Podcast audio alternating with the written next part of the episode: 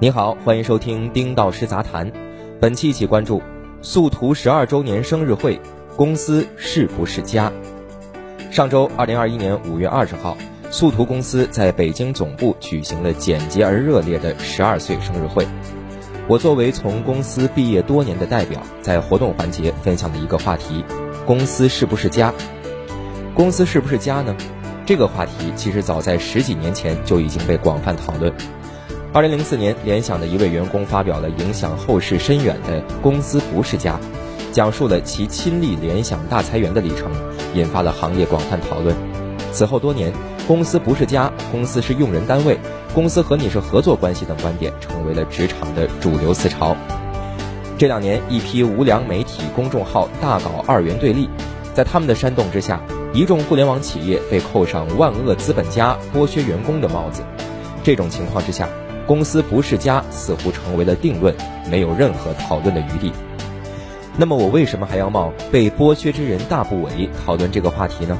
因为在我看来，很多时候公司就是家，它可以给你家的温暖、家的培育、家的成长空间，以及家的容错和排错，帮你找到人生航向，帮助你更好的发展。这一切关键看你用什么心态来看待这个家。鉴于近期的舆论环境，我想把今天的话题进一步细化为速图公司是不是家？今天速图经过十二年的发展，早已构建了现代化的治理体系，业务逻辑和组织治理非常清晰。但是在速图内部，很少听到速图公司的说法，更多的时候大家都称组织为速图大家庭，甚至在很多对外的活动和分享中，速图人也每每以速图大家庭成员自居。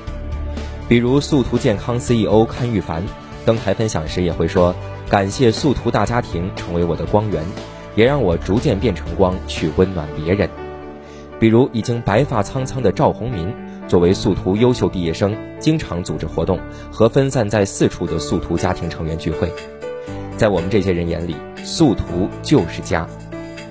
我是2011年9月到2015年10月期间在速图工作、生活、成长。此后，作为毕业生，和速图大家庭保持长期的沟通和往来，每年都会抽时间回去聚会。在我的印象里，速图大家庭很重视经营以外的各项工作建设，让员工在这个大家庭工作中能够多方位的发展和成长。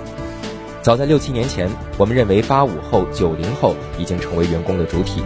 针对这样一个年轻的群体，速图的企业文化建设围绕平等、创新和个性化展开。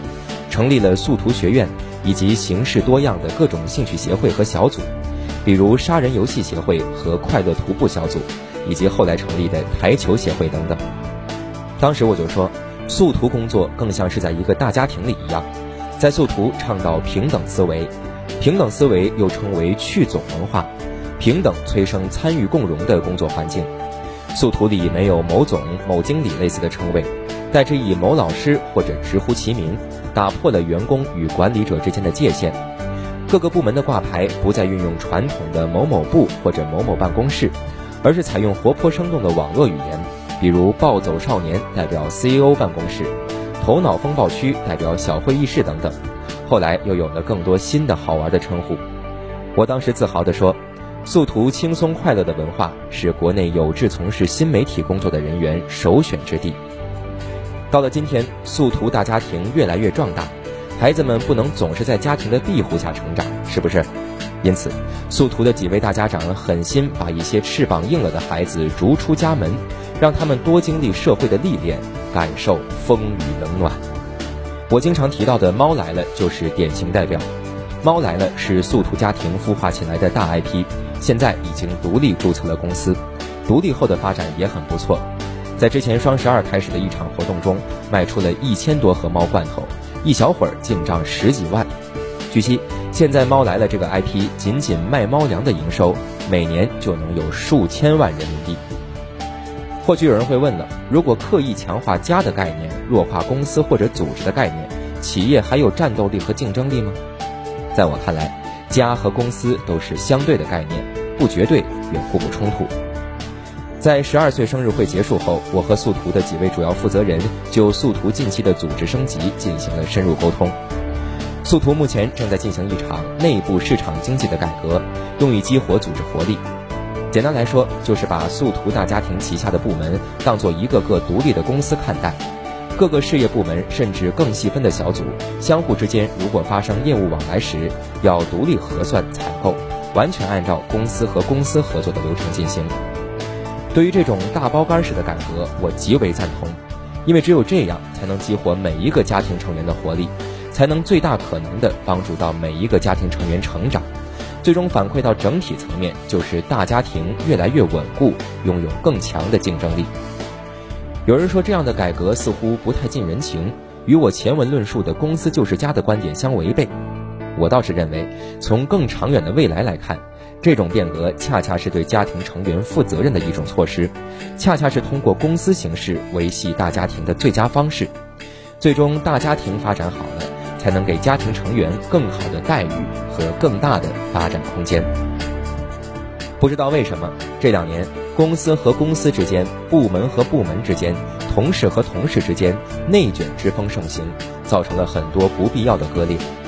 针对这种现象，在那天的分享中，我特意提到了要珍惜公司大家庭的学习机会和同事家人情谊，不要为了所谓眼前利益而内卷，内卷最终害人害己。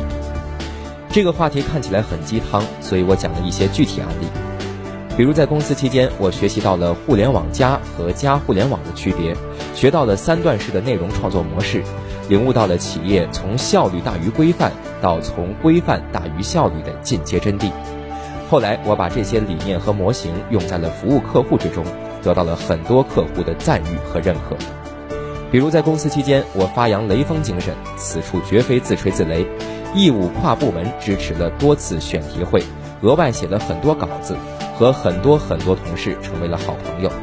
后来不少同事离职以后，散入了各大企业，这其中很多人成为了我合作至今的生意伙伴，给了我很大的帮助。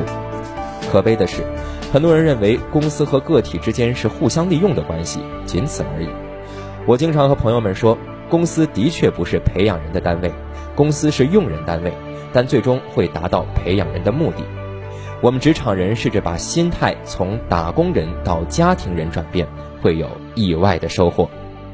好，以上就是本期的全部内容。本文作者丁道师，欢迎您订阅我们的频道。我们下期再见。